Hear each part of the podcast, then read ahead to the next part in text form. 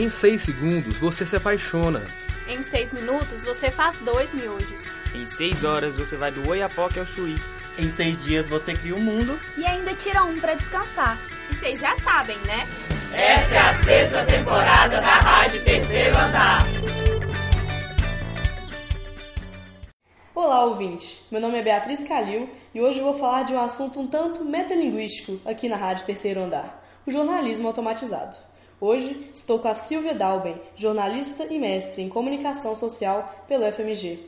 E aí, Silvia, tudo bem? Tudo bem, Beatriz. Prazer. Obrigada pelo convite.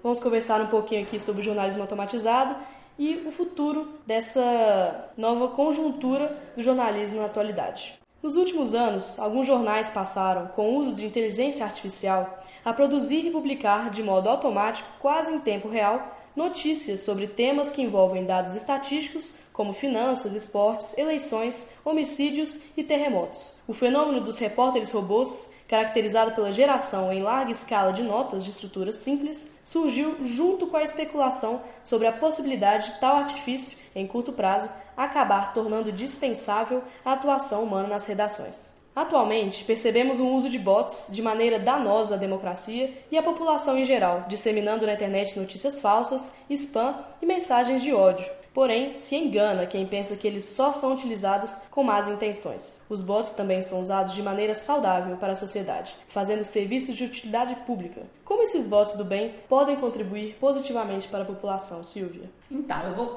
querer conversar então um pouquinho sobre os robôs jornalistas do Brasil. A gente tem três estudos de caso aqui muito legais de bots que são usados no jornalismo brasileiro e que são bots do bem. Normalmente esses bots do bem, eles vêm junto com ações de jornalismo de dados e pautados muito por valores como transparência e accountability. Accountability é um termo difícil da gente traduzir, mas ele seria como se fosse uma prestação de contas. Um desses projetos chama Operação Serenata do Amor. Ela foi desenvolvida em crowdsourcing com vários programadores e jornalistas envolvidos trabalhando às vezes, muitas das vezes de graça. Eles fizeram um crowdfunding, arrecadaram um recurso e eles desenvolveram um robô que chama Rose. Ela foi programada para analisar a prestação de contas dos deputados federais, verbas de reembolso, na verdade. Aqueles custos de alimentação, hospedagem, transporte que eles usam em viagem, a Rose ela consegue fazer a varredura de toda essa prestação de contas das notas fiscais e ela consegue verificar a partir da lei como que esses gastos devem ser utilizados, irregularidades. Na verdade, quando a gente pensa em grandes escândalos de corrupção, por exemplo, todas essas investigações da Lava Jato e outras de maior escala é, que pedem multas de milhões, eles falam que na verdade a Operação Serenata do Amor ela é o inverso, porque ela pega notas pequenas, às vezes os custos são de 100 reais, 200 reais, mas é porque eles falam que a corrupção ela é uma questão moral mesmo e de valores. E que às vezes a pequena corrupção ela é, ela é importante. Depois de alguns anos aqueles políticos aprendem a fazer e eles começam a fazer grandes esquemas de corrupção. Então, se você observar o que, que a Operação Serenata do Amor conseguiu arrecadar nos últimos dois anos que a Rosa está no ar, o valor parece irrisório ou pequeno, acho que são 50 mil reais. Só que são várias notinhas e que ela está sempre analisando. E ela é um robô que está no Twitter, então, por exemplo, toda vez que ela vê uma nota irregular, ela twitta, marcando o perfil do deputado, pedindo para pessoas humanas verificarem se aquele reembolso realmente foi efetuado de forma correta ou ele é irregular. E aí vários deputados, inclusive, eles respondem no tweet é, pedindo desculpas e reembolsam o valor, falam que não verificaram.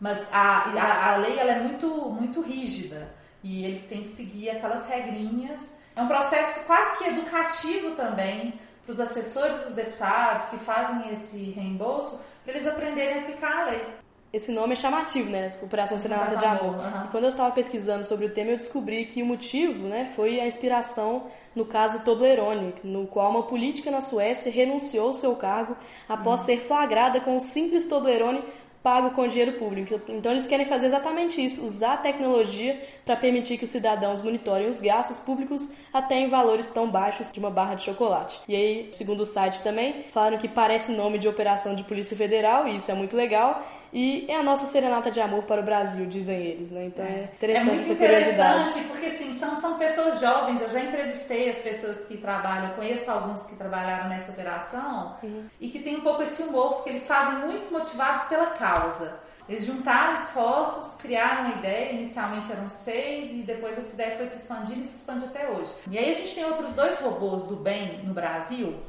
que já são vinculados a a veículos jornalísticos, mas dois veículos jornalísticos que a gente chama de nativos digitais, veículos que já nasceram na web.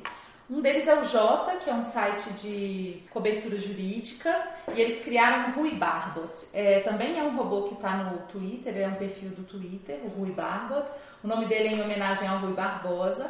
E o, a função do Rui Barbot é analisar o andamento dos processos jurídicos no SF, no Superior Tribunal Federal. E toda vez que esse processo jurídico faz aniversário, ele está há um ano parado e não teve nenhum andamento, ele tuita falando, ó, o processo tal, mas o J elegeu cerca de 500 processos prioritários de causas que ele acha importantes e alguns desses estão parados desde 2001. E o terceiro robô é a Fátima. Ela foi criada na época das eleições de 2018 é um projeto do Aos Fatos, que é um site que faz fact-checking ou checagem de fatos, né? Muito pensando no, nesse problema que hoje a gente tem das fake news, do, dos notícias tendenciosas, da desinformação. E ela funciona, ela é um chatbot que funciona dentro do Facebook, da página da Aos Fatos, e ela também está no Twitter. E o que, que ela monitora? No, no chatbot, no, no, no Messenger do Facebook, ela é um pouco mais é, participativa, é, participativa da seguinte forma. Você entra e se você tem dúvida se um link é falso ou verdadeiro, se aquela notícia realmente foi verificada ou não, você manda para ela e se ela já fez o fact-checking daquele, daquele tema, ela te fala se é falso ou verdadeiro, te manda a informação.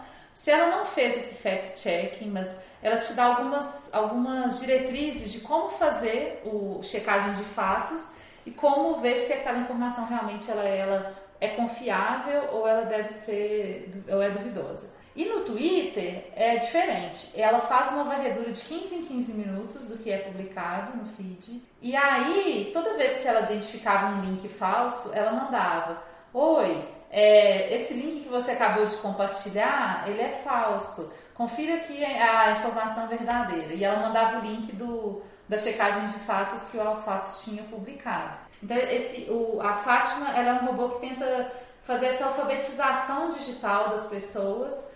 E agora uma pergunta sobre o nome dos bots, por exemplo. Eu vejo que são muitos nomes femininos, né? Uhum. Igual você falou, Fátima, tem a Rose, eu vejo também a, da Apple, né? Que é a Siri, tem na Amazon Alexa. Você acha que tem alguma relação? Existe uma tendência que, até que tem aquele filme Her, Sei. que é uma chatbot também, é uma assistente. Existe aquela tendência de que a mulher vai ter um pouco menos de resistência, se é uma voz feminina, porque existe toda uma construção social e cultural de que a mulher é o, é o símbolo maternal, é uma voz mais doce, que as pessoas vão se identificar e elas vão sentir um pouco essa humanização do robô. Se fosse masculino, ele seria um pouco mais é, um pouco mais duro, um pouco mais, um pouco menos humanizado. Uhum.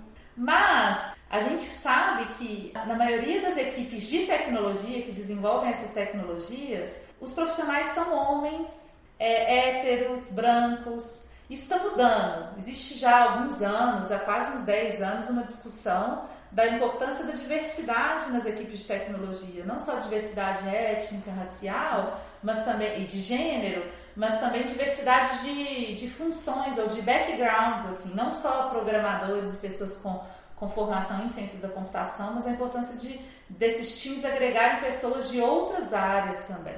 E tentar pensar a pluralidade para onde elas são aplicadas. Realmente a tendência maior é nome feminino, mas a gente já vê algumas, alguns robôs masculinos. Igual eu acho que na UNA aqui é Edu. Pensando em Edu de educação, eles colocaram o nome de Eduardo, então o robô é homem. Existem já alguns casos isolados, mas de pessoas que, por causa dessa discussão de, de que são mais robôs mulheres, começam a tentar desconstruir, desconstruir e fazer uma variação maior. Recentemente, sua dissertação sobre jornalismo automatizado, defendida em junho do ano passado, ganhou o prêmio Adelmo Genro Filho 2019. Parabéns, inclusive. E agora, adentrando mais na temática da sua pesquisa, o que é exatamente o jornalismo automatizado e em que casos ele é desenvolvido? E também quais são as vantagens e desvantagens dele?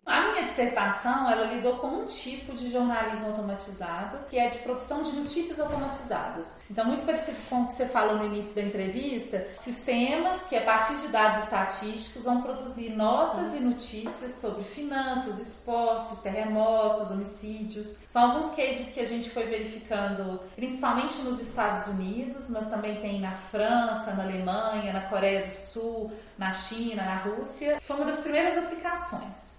É, desde 2009, 2010, as agências de notícia e alguns jornais nos Estados Unidos começaram a investir nisso. Agora, o que a gente vê com o passar dos anos é que você começa a ter outras aplicações de inteligência artificial que também seriam ditas como jornalismo automatizado, mas que se diversificam. Você não pensa só que o produto final é a notícia, é um texto escrito por um robô. Esses robôs são softwares que são rodados em computadores e softwares e computadores já fazem parte de uma redação jornalística há muitos anos, há décadas.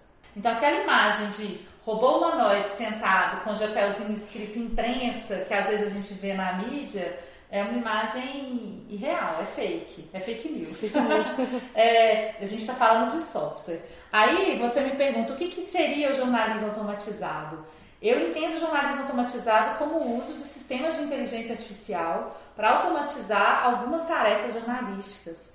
Entre elas, produzir notícias automatizadas, que são essas notícias que a gente falou agora, mas também a gente tem é, automatização de alguns sistemas, como a Rose e o Rui Barbot, que geram alertas e alertas que vão é, dar dicas de pauta ou pontos para auxiliar jornalistas de dados a a investigar, a fazer alguma investigação mais aprofundada. E a gente também tem algumas outras aplicações mais aprofundadas quando você precisa de fazer um jornalismo em grande escala. Por exemplo, às vezes você tem uma pesquisa muito grande, estatística, com muitos dados estatísticos, e você tem que transformar aquilo em notícia. E você acaba tendo que elencar pela, pela pelo limite de pessoas que estão trabalhando naquele projeto, você tem que elencar quais serão as pautas a partir daqueles dados. Que não é produção de noticiazinha pequenininha sobre finanças, mas é na verdade uma tentativa de, a partir de um grande volume de dados, você conseguir produzir um maior, um maior volume de notícias. E como funciona o processo de errata? Se tem algum erro na notícia, alguém percebe isso, revisa? Porque é muito notícia, né? São milhares. Né? São é milhares. E se tem algum erro, assim, o que, que acontece? E, e muitos, existem muitos erros. Quando você edita uma notícia, não quer dizer que você editou 55 mil. É, normalmente os erros que acontecem é porque como que é a estrutura dessas notícias automatizadas? É como se você tivesse uma notícia com alguns espaços em branco.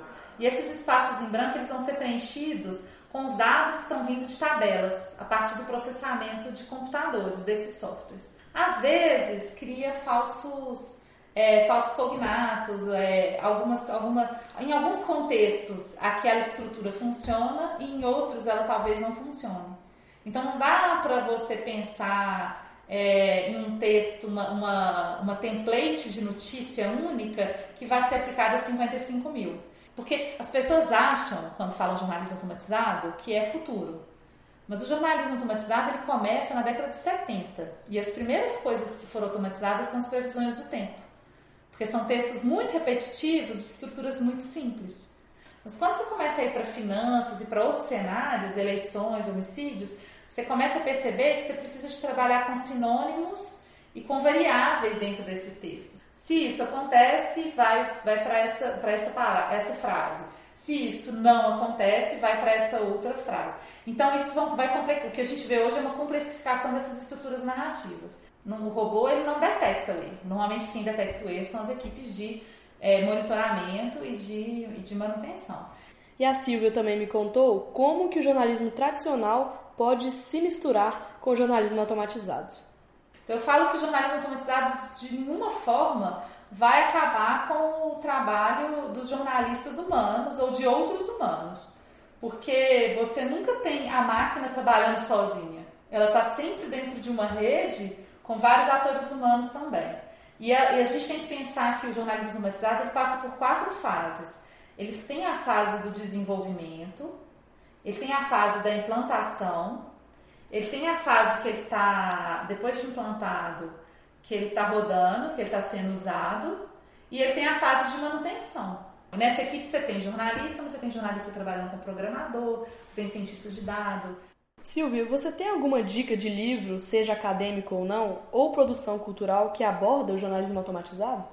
Ou bots, ou o que for? É, muito da bibliografia que eu usei da minha pesquisa, ela é em inglês, então às vezes é um pouco difícil. Tem o guia Guide of Automated Journalism, que é de 2016, que é do Town Center. O primeiro artigo que a gente que eu tive acesso em português é de um professor lá da, UFM, da UFMA, da Federal do Maranhão, que chama Márcio Carneiro dos Santos. E ele resolve testar criando leads automatizados com os dados que são divulgados do Campeonato Brasileiro pelo G1.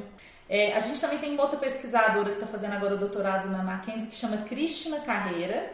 E aí tem a minha dissertação e alguns artigos correlatos que eu assino junto com o professor Carlos D'Andrea, da UFMG. A Operação Serenata do Amor tem um canal no Medium, eles publicam muitos relatórios do que acontece no Medium, é, o avanço da operação, quais foram as dificuldades daquele momento e, e quais foram as vitórias.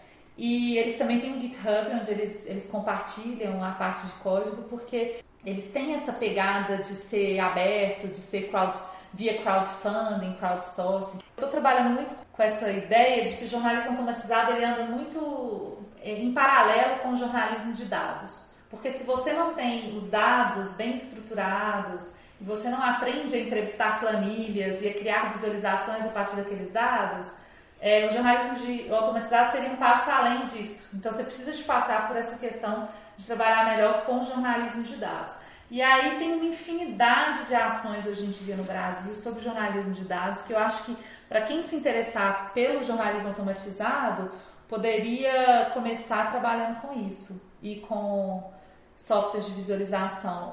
O Tableau ele é um software muito interessante. Agora, é, para jornalistas, principalmente que estão começando a trabalhar com jornalismo de dados, tem dois sites, os presets, os, os, os defaults que ele tem lá de visualização de gráficos. É, você vai ver, você fala assim, nossa, já vi isso no site, no G1, já vi isso no UOL, porque tem muitos jornalistas usando. Um é o Flourish, ou Flourish.studio, e o outro é o Infogram. Eu acho que é um bom começo. É, que bom, então. Muito obrigada pelas indicações. Olha, acho que deu para conversar bastante, né, sobre jornalismo automatizado. Então, muito obrigada pela conversa, Silvia. Você quer reiterar mais alguma coisa? Eu gostaria de reiterar só que para os jornalistas não terem medo da tecnologia. Eu acho que a gente precisa de é, olhar para a tecnologia de forma crítica. E o mais importante não é ter medo se a inteligência artificial vai afetar nossa profissão ou não, mas se preocupar eticamente com como essa inteligência artificial vai ser aplicada nas redações ou no jornalismo como um todo. A gente precisa sempre avisar para o leitor se aquele conteúdo foi escrito é, utilizando alguma plataforma automatizada. E falar com ele também qual foi a fonte de dados estatísticos que foram utilizados para a produção daquele conteúdo. É muito importante que o jornalista saiba explicar como que aquele conteúdo foi produzido e, e onde que o software trabalhou, onde que pessoas, profissionais humanos, sejam jornalistas ou programadores ou cientistas de dados, trabalharam na produção daquele conteúdo. E jogar muito limpo, de forma transparente, para desmistificar mesmo essa ideia de que robôs humanoides vão, vão substituir e são uma ameaça para a profissão no futuro, não só jornalistas, como em outras profissões aí que as pessoas estão discutindo isso. Os impactos sociais, como que isso vai ser implementado de uma forma mais responsável do que ficar só pensando que elas vão acabar com a profissão. Eu acho que a gente cada vez mais precisa de um jornalismo de qualidade, muito bem apurado, principalmente para combater essa onda de fake news. É isso mesmo. Muito obrigada, Silvia, pela conversa e parabéns de novo pelo seu trabalho. Obrigada, Beatriz, foi um prazer. Este programa foi produzido e editado por Beatriz Calil. Você ouviu uma produção da sexta temporada da Rádio Terceiro Andar. Para ouvir esse e outros programas, acesse o site Rádio Terceiro Andar, ufmg.wordpress.com. Acompanhe a Rádio Terceiro Andar no Facebook e no Instagram. Projeto de ensino, pesquisa e extensão vinculado à disciplina de rádio jornalismo e mídias digitais. Departamento de Comunicação Social da UFMG. Trabalhos técnicos de Warlen Valadares e Frederico Pessoa. Coordenação geral, professora Sônia Pessoa.